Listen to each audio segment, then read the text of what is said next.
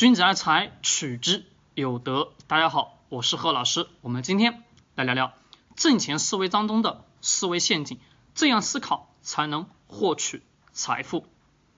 在我们很多人的思维习惯当中，他会去思考一个问题：我要如何去获取财富？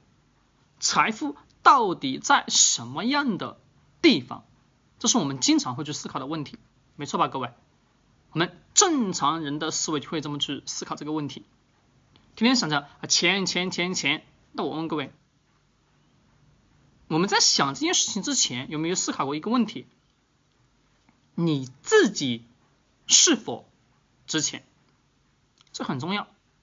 我们大量大量人群总是想着啊我要如何如何如何挣钱，但从来没有去想过一个真实的问题是自己是否值钱，乃至你自己。自身能给社会提供什么样的价值？我们过去的视频也好，音频也好，不断的强调，财富的本来的目的是什么？就是我拿同等价值的金钱换同等价值的物品吧？对呀，这商业的挣钱的逻辑啊，最基础的呀，各位。那依然是如此啊，你与社会之间，各位，你与社会之间的财富怎么获得？你从今天这个庞大的社会体系当中去获取财富，那很根本的原因，你能为这个社会创造什么样的价值，那就能获取到多少的财富啊？哎，大量人思考的就是，哎呀，我要如何如何去挣钱，乃至我会经常性的在我们的那个比较火的。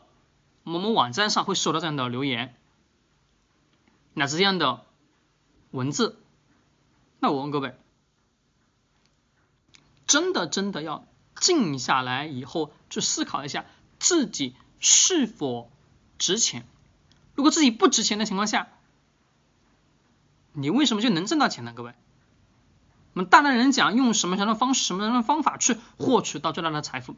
对，没错。是能让你挣到一小部分的钱，但是长期、长远你得要去思考一个问题吧，做的一件事情是否是长久、持续性的？挣钱一定得要什么？挣可持续性的钱，而不是什么一次性的钱。一次性的钱只会什么？让你一步一步、一步过得越来越困难。可持续性的钱是怎么来的？是你从你自己本身本来的。目的去出发，也就是什么？你自己能给社会大众提供什么样的价值？我们创业者也都是如此。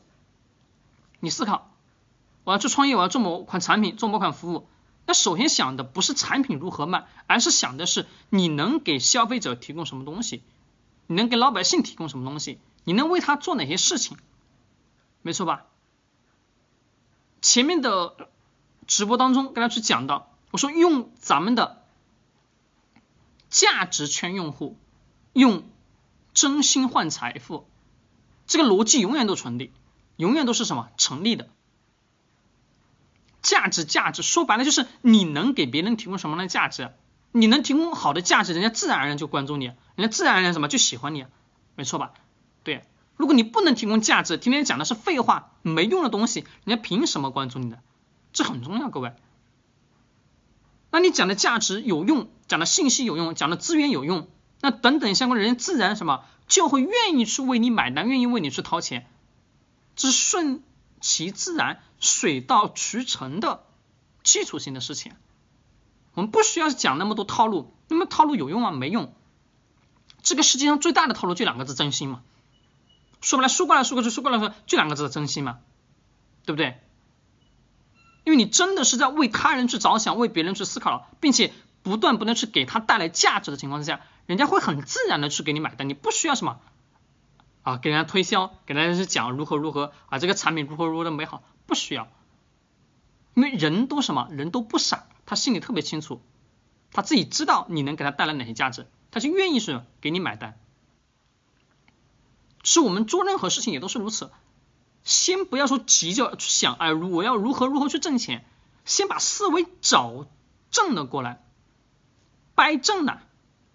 我们现在人的思维就是颠倒的，我们需要什么？把它颠倒回来，先思考自己是否值钱，自己是否能给别人提供价值，提供什么样的价值？这个价值在用户心中是否有所需要？我们现在的词语叫痛点，但是各位，这个痛点不一定百分百是痛点，但是你自己要就是清楚的就知道，你提供这个价值是不是可持续性的，是不是老百姓会一直一直一直所需要你的这个价值？你所提供的这个东西，如果一直需要，那么 OK，这件事情什么是长久、可持续性的什么发展？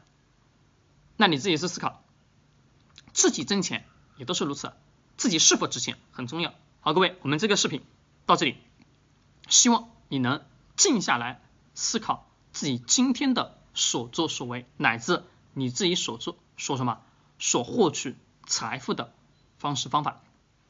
我们下期视频再见，喜欢点击转发。